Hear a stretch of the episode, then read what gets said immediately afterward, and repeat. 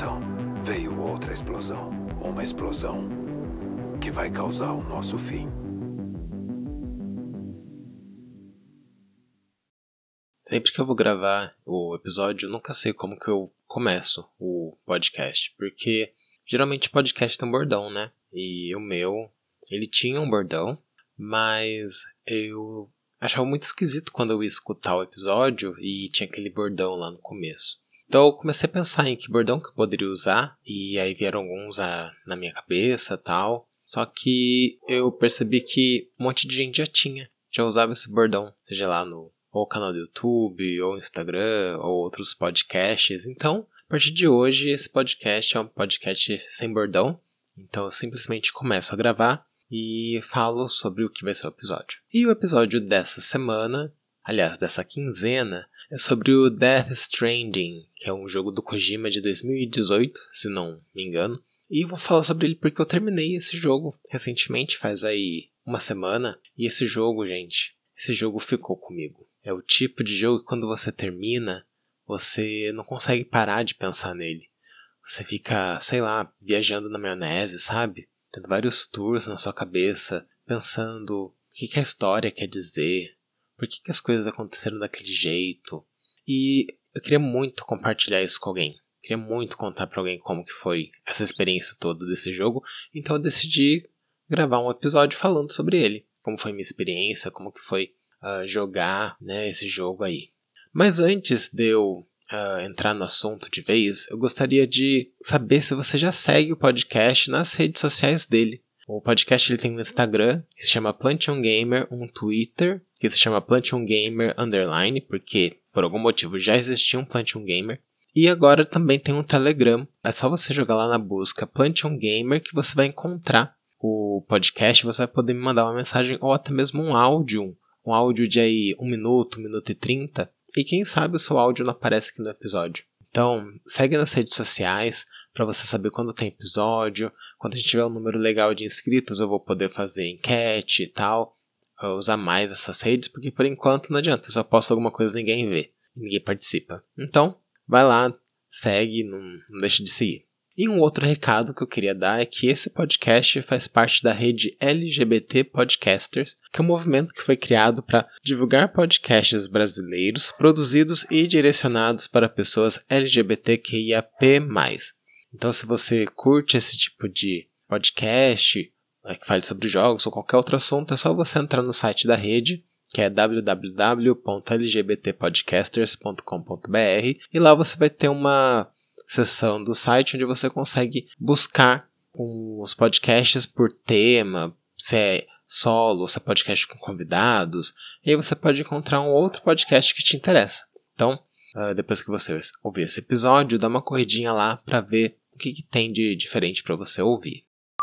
Agora, uh, Death Stranding ele é um jogo que dividiu opiniões e divide até hoje, porque ele não é um jogo curto, eu levei 79 horas para terminar esse jogo. E de acordo com o site How Long to Beat, não sei se você conhece, é um site muito bacana. Você coloca o nome do jogo que você quer e ele vai falar para você quantas horas leva para você terminar aquele jogo. Ou você jogando só a história, ou você completando tudo, fazendo todas as missões, ou até uh, encontrando, sei lá, colecionáveis e tal que alguns jogos têm, né? Então, o Death Stranding, de acordo com esse site, para você terminar a história leva 40 horas e meia. Para você fazer né, a história mais algum conteúdo extra, 58 horas e meia. E 112 horas para completar tudo, fazer todas as quests, encontrar os chips etc. E assim, gente, 79 horas não é pouco, né? Eu levei bastante tempo para terminar, só que eu não joguei uh, tudo de uma vez. Eu peguei, joguei um pouquinho, aí eu ficava um mês sem jogar, depois jogava mais um pouco. Levou um tempo, não só em horas, mas também em dias para eu terminar, porque é um jogo muito parado. Esse é o lado ruim do jogo. O que, que acontece durante o jogo? Você é um entregador, certo? E você é um entregador no mundo pós-apocalíptico e você fica o tempo todo sozinho. Não tem ninguém andando com você no mapa, não tem outros jogadores, os NPCs são bem poucos, Uh, não tem trilha sonora, só alguns momentos que você vai escutar uma música e você não pode colocar essas músicas para tocar em qualquer momento. Então, isso acaba deixando o jogo arrastado, sabe? Principalmente no começo. E aí que a coisa pega. Porque ninguém quer ficar jogando um jogo chato, né? Monótono. Porém, eu acredito que o Kojima fez isso propositalmente. Não foi assim um defeito do jogo, uma coisa que eles deixaram passar, que o Kojima não pensou, a equipe dele não pensou. Toda essa lentidão do jogo contribui para essa ideia de solidão que ele quer passar, né? Que o Kojima quer passar. Porque a ideia é você se colocar ali no papel de um personagem sozinho. Sozinho no mundo, que não um mundo vazio, né? E se esse mundo vazio fosse fácil de atravessar, tivesse música o tempo todo, você não ia se sentir sozinho. Além disso, é muito difícil atravessar o mapa. É muita pedra, você se desequilibra o tempo todo, cai muitas vezes. No começo, né? Depois você vai é, ganhando níveis e equipamentos melhores, isso não acontece com tanta frequência. E tudo isso é para contribuir com a sua experiência nesse mundo. E quando você acha que vai parar, que você vai parar de jogar esse, esse jogo, é que a história engaja é aí que você fica mais curioso em saber como que toda essa todo esse enredo vai se desenvolver. Porque o Sam, que é o personagem principal, apesar dele ser muito antipático no começo, ele melhora bastante. O Sam Porter Bridges, que aliás, ele é interpretado e também feito a partir do Norman Reedus, que é um ator, é o ator que faz o Daryl do The Walking Dead, para quem não conhece. E eu até queria saber, você que está me ouvindo, você acha que o Norman Reedus é bonito? Porque para ser bem sincero, eu achei ele, eu não acho ele bonito não. Eu acho ele bem assim comum. Mas eu tenho um amigo que é apaixonado. Nossa, ele acha que o Norman Reedus é um gatão. Inclusive, o Kojima ele fez um agrado para os fãs, sejam eles Bom, qualquer fã que se sente atraído aí pelo Norman Reedus, porque você pode fazer com que o Sam tome banho. Lógico que você não vai ver um no frontal, então se você espera aí ver uma piroca balançando na câmera tal, acertando sua cara, você não vai ver. Mas você vai poder ver, uh, ver a bunda dele, dar um close no pé. Então, para quem gosta de pack de pezinho, esse jogo é um prato cheio. Tipo, na verdade, não sei o que passou na cabeça do Kojima fazer isso. Tudo tem uma função dentro do jogo. Existem uma, umas granadas que você pode fabricar para te ajudar a combater os, os inimigos né, do jogo.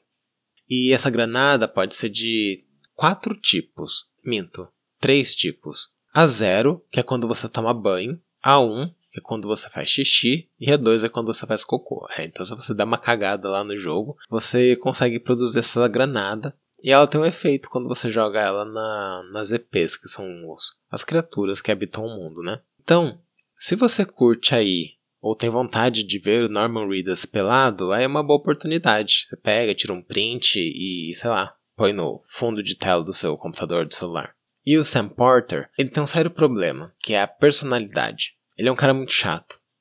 Muito chato.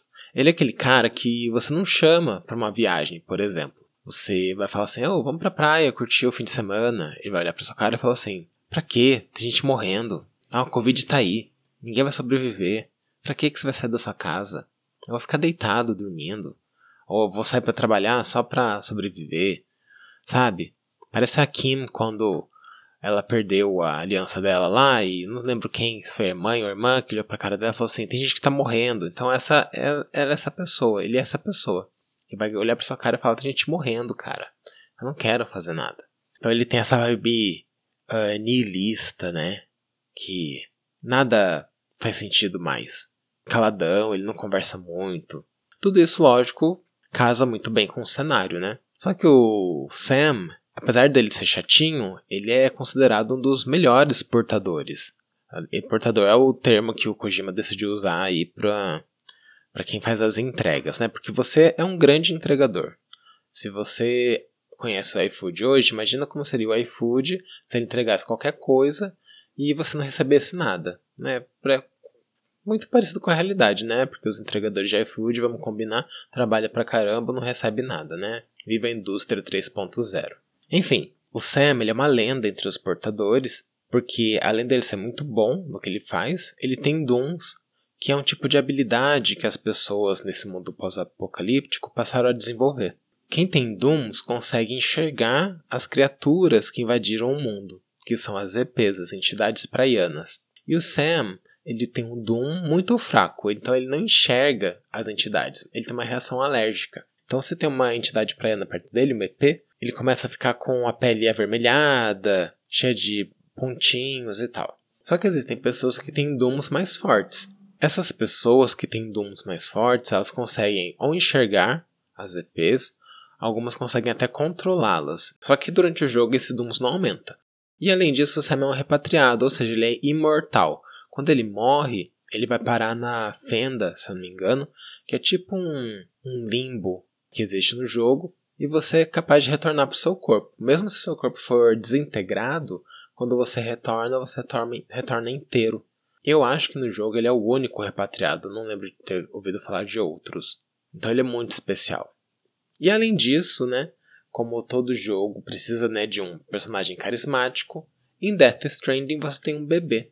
O bebê nada mais é que uma ferramenta. Então os portadores eles carregam esse bebê presos por. Na verdade, assim, o bebê está dentro de uma cápsula e essa cápsula é conectada por um cabo. E quando você se conecta com o bebê, você consegue enxergar as EPs. Então, o bebê funciona como um ecolocalizador que é equipado numa sonda, um sonar, vamos por assim, um sonar que você carrega nas suas costas, e o Odra, Odratec. E quando você aciona esse sonar, ele vai emitir uma onda que vai bater na EP e a EP fica visível. Só que eles, os bebês, apesar de serem bebês mesmo, eles são ferramentas. Eles não se desenvolvem ali dentro daquela cápsula que imita o útero. E o mais bizarro do bebê é que para ele funcionar, ele precisa ter uma matriz morta. Então a mãe que gerou aquele bebê está morta. E o bebê, eu não entendi direito, mas acho que o bebê está meio vivo, meio morto. Porque ele não vai se desenvolver, né? Pelo menos é o que a gente imagina. E assim, gente, o universo que o Kojima criou para esse jogo, ele é bem único. O que que acontece, né? Qual é o plot desse jogo? Você o jogo ele se passa nos Estados Unidos, só que não é os Estados Unidos dos dias de hoje. Aconteceram explosões que foram chamadas de obliterações, e essas explosões acabaram com os países. Acabaram com as, uh, as formas de se comunicar, as estradas, tudo, tudo, tudo, tudo. O que causou essa explosão foram as entidades praianas, que elas invadiram a Terra, e quando ela entra em contato com um ser humano, ela captura esse ser humano, leva para uma entidade praiana, tipo, maior, e essa entidade praiana maior, quando absorve o ser humano, explode. É isso.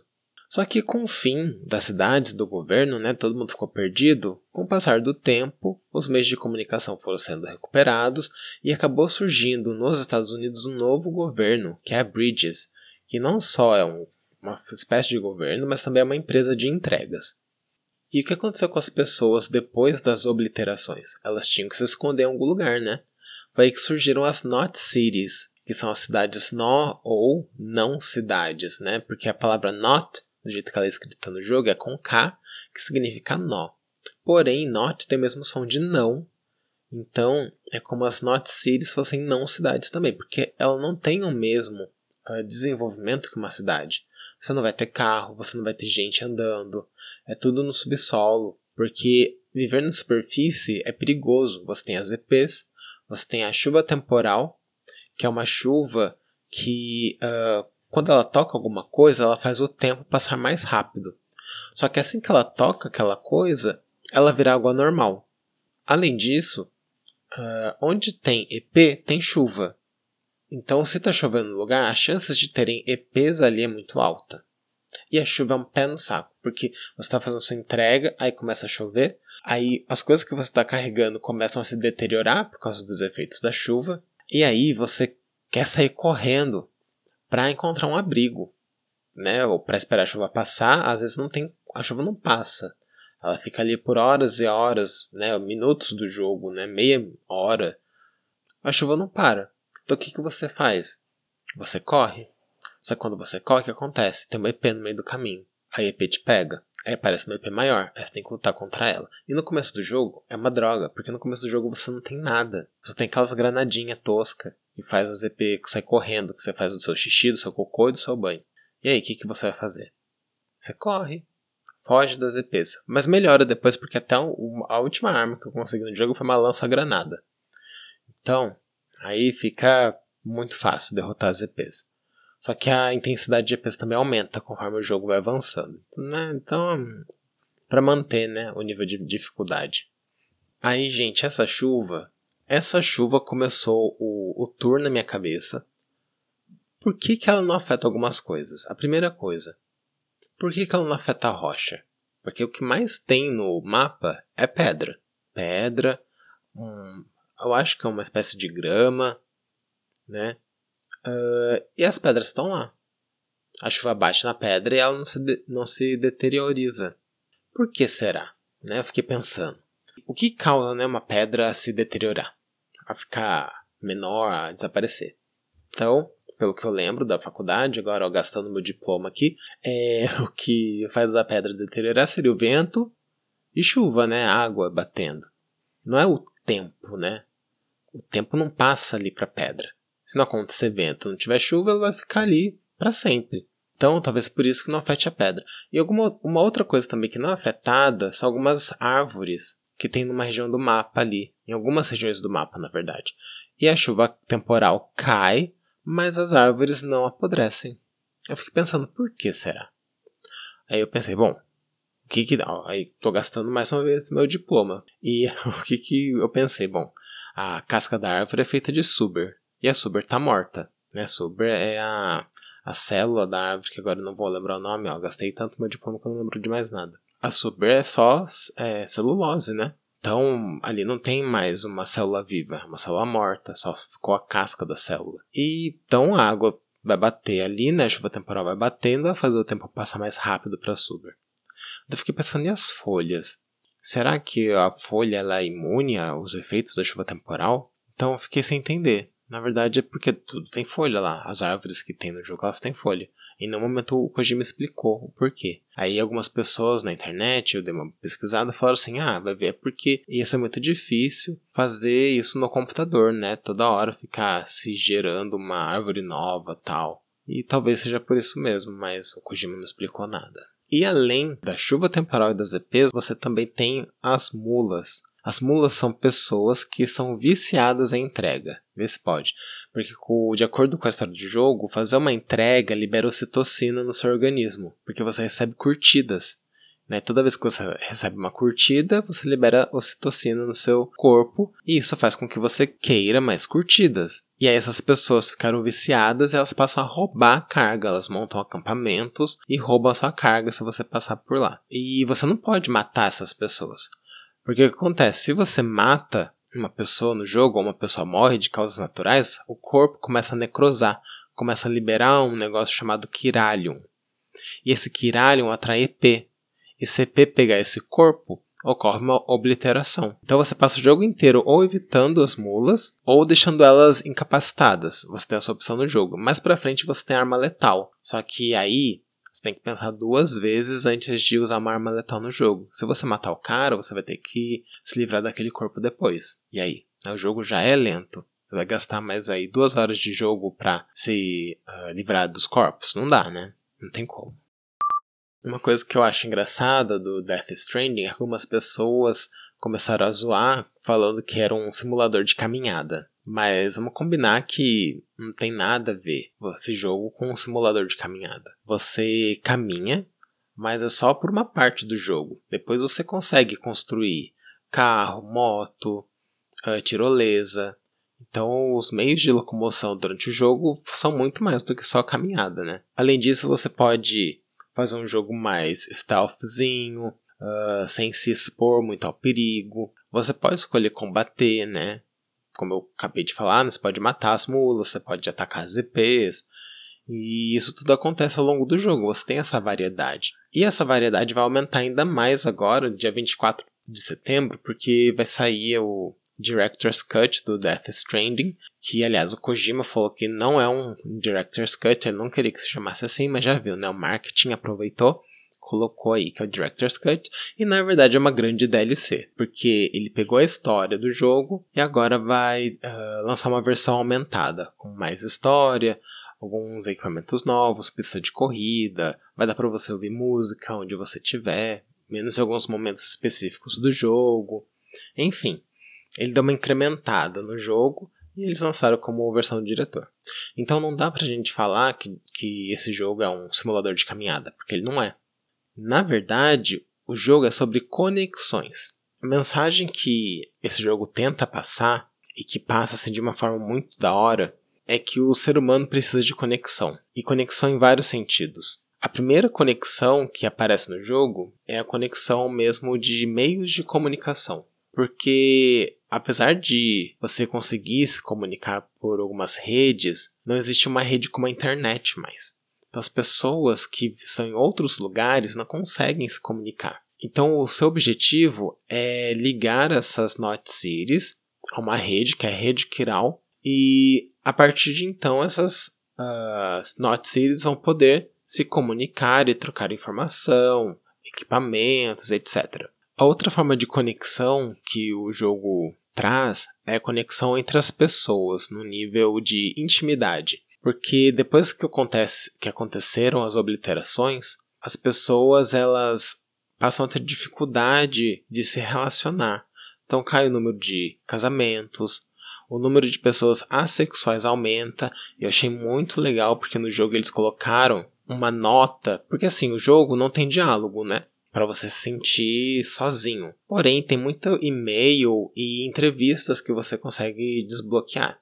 E uma delas é explicando o que é a sexualidade, o que é demissexual e tal.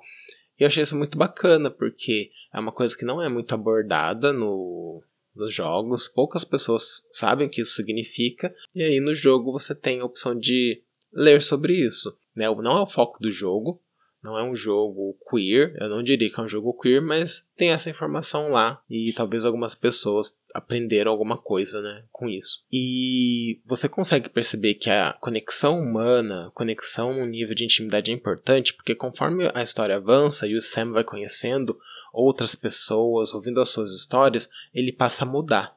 Então ele sai daquele tipo caladão para uma pessoa mais interessada no mundo ele deixa de ser aquela coisa nihilista, sabe? E quando o jogo foi lançado, muita gente fez comparação do que acontece no jogo com o que aconteceu agora na pandemia, porque a gente ficou sem essa conexão, né? A gente ficou isolado das pessoas. Porém, a gente tinha internet. Então, mesmo sem poder se encontrar fisicamente, a gente fazia uma call, jogava com os amigos online, via a família na, na webcam. E no jogo não tem isso, né? Tem até um caso que é um casal que se separou depois de uma obliteração e eles não tinham mais notícias um do outro. O namorado desconfiava que a namorada poderia, poderia estar num lugar e ele contrata o Sam pra ir lá ver se a namorada tá lá mesmo. E aí tem toda uma história de amor. É, é muito legal acompanhar essa, essa historinha aí. Então, quando você pesa a qualidade da história e das histórias que acontecem no jogo com a jogabilidade, você percebe que essa complexidade da história leva muito à qualidade do jogo. O jogo fica muito mais interessante. O problema é você tem que superar o tédio e a monotonia do mundo para conseguir chegar na história, porque ela não acontece o tempo todo.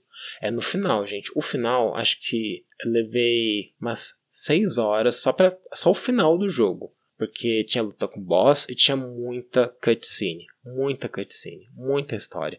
Tudo meio que caiu assim de uma vez, sabe? Não é muito bem distribuído, isso é um defeito também, porque aí você tem que jogar muito para finalmente falar assim, putz, tá acabando, eu tô descobrindo as coisas, é agora que vai. Eu acabei me conectando com a história e com os personagens. Eu fiquei muito interessado em saber o que aconteceu com cada personagem. E eu chorei com o final, gente. Eu chorei jogando. Eu nunca imaginei que isso pudesse acontecer. Eu choro com filme, com série, com desenho, mas assim, com jogo eu nunca chorei. Tem muito jogo com história boa, mas o final desse jogo é, é tão assim envolvente. A última parte do jogo é uma última entrega. E aí toca uma música, uma música muito triste. E vamos, vamos combinar. A trilha sonora desse jogo é muito boa. Se você tiver interesse em ouvir a música do jogo, tem uma playlist no Spotify que eu vou deixar o link na descrição desse episódio para você ir lá e ouvir. Tem muita, muita, muita música boa. E essa última música é muito envolvente, muito triste. E você está indo fazer uma coisa muito triste. Só que tem um twist no final. E tem muito plot twist nesse jogo, tá? Nossa, se, parece que a Daiane dos Santos está fazendo a rotina dela de ginástica, sabe? É um plot twist carpado depois do outro. E aí esse último twist é o que me fez chorar. E aí o jogo acaba. Então, eu digo para você que ainda não conhece esse jogo, jogue. Saiba que é um jogo cansativo, então jogue um pouquinho por dia, umas duas, três horinhas por dia. Se você não quiser fazer as, as side quests, né, as missões extras do jogo, você não precisa fazer. Algumas valem a pena porque vai desbloquear um equipamento melhor, mas jogue um pouquinho todo dia. Enjoa, fica aí uma semana se jogar, depois volta. Faça as estradas. Você vai ter a opção de construir estradas. Reconstrua essas estradas, porque vai, você vai ganhar muito tempo nas entregas. Consiga um caminhão nível 3, porque ele tem uma bateria que praticamente não acaba. E jogue aos poucos. Quando chegasse naquele momento da história, que as coisas vão acontecendo uma atrás da outra, você vai ficar engajado e você vai querer terminar, tá? Essa é a minha recomendação de Death Stranding para você. E eu trouxe uma indicação aqui que não tem nada a ver com o jogo, tá?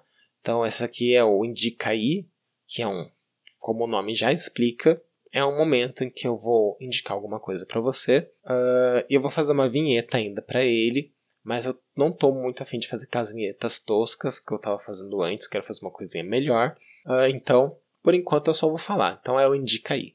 E o que eu vou indicar para você essa semana é a série I May Destroy You da HBO Max. Gente, que série! Nessa eu não chorei, porque ela não é de chorar, mas é uma série também que entrega muito. A história é assim: a Arabella ela é uma celebridade do Twitter que acaba virando escritora. E o primeiro livro dela faz muito sucesso. Ela acaba se virando assim, referência dos millennials. E aí ela vai fazer um segundo livro. Só que enquanto ela está fazendo o segundo livro, ela vai para uma noitada com os amigos para dar uma relaxada, porque ela não está conseguindo escrever muito. E na manhã seguinte, ela acorda e não consegue lembrar o que aconteceu com ela. E aí ela conta com a ajuda dos amigos dela, o Terry e a, a Terry e o Kwame, para tentar descobrir o que aconteceu. É assim, gente, é uma série que dá muito gatilho se você passou por uma situação de abuso, porque é uma série sobre abuso. Não só abuso sexual, mas também abuso dentro da família, abuso entre amigos, é, várias formas de abuso. E quem criou, dirigiu e estrelou essa série foi a Michaela Cohen, que, gente, Michaela, rainha, o resto nadinha. Ela fez uma série que tem na Netflix, que é o Chewing Gum. Uh, foi a primeira série que eu acho que ela fez, que, se eu não me engano, também foi roteirizado por ela. E quando eu vi essa série, eu vi o trailer, eu falei, meu Deus, que comédia sem noção nenhuma, é um nonsense total. Mas é muito boa. Fala sobre religião, sobre ser pobre e preto no, na Inglaterra. Eu recomendo muito também Chewing Gum. E assim, depois que ela fez Chewing Gum, a vida dela mudou. Ela fez uma minissérie também da Netflix, que é excelente. Pelo menos todo mundo diz ainda não assistir. Então a Michaela é uma estrela em ascensão, ela vai ainda produzir muita coisa boa. E uma delas que ela já fez é o I May Destroy You da HBO. Então você não pode perder por nada. Vai lá e dá stream pra gata, porque ela arrasa. E é isso, gente. Esse foi mais um episódio do Plantion Gamer. E se você ainda não segue o podcast, agora é a hora. Se você me seguir aqui, você vai saber exatamente quando tem episódio novo. Você vai poder Além disso, avaliar e comentar sobre o podcast para que outras pessoas saibam o que você acha e se você recomenda esse podcast. Então faz esse favor para mim. Você não eu não recebo nada para gravar isso daqui. Eu luto muito para gravar isso daqui. São nove, é quase 9 horas da noite quando eu estou terminando de gravar. Eu tive que parar várias vezes porque o cachorro do vizinho latiu, decidiu chorar, passou a moto de entrega. É um caos a minha vida aqui. Então, se você puder retribuir esse meu esforço com uma estrelinha aí no seu, onde você escuta o podcast, seguindo o podcast, recomendando para um amigo. Nossa, vai ser muito legal dessa parte, porque eu não recebo nada, mas o que eu vejo de pessoas que escutaram o episódio, que curtiram o que eu trouxe, é o meu pagamento, me deixa muito feliz. Então é isso, muito obrigado por ter ouvido até aqui, um beijo e até daqui a 15 dias.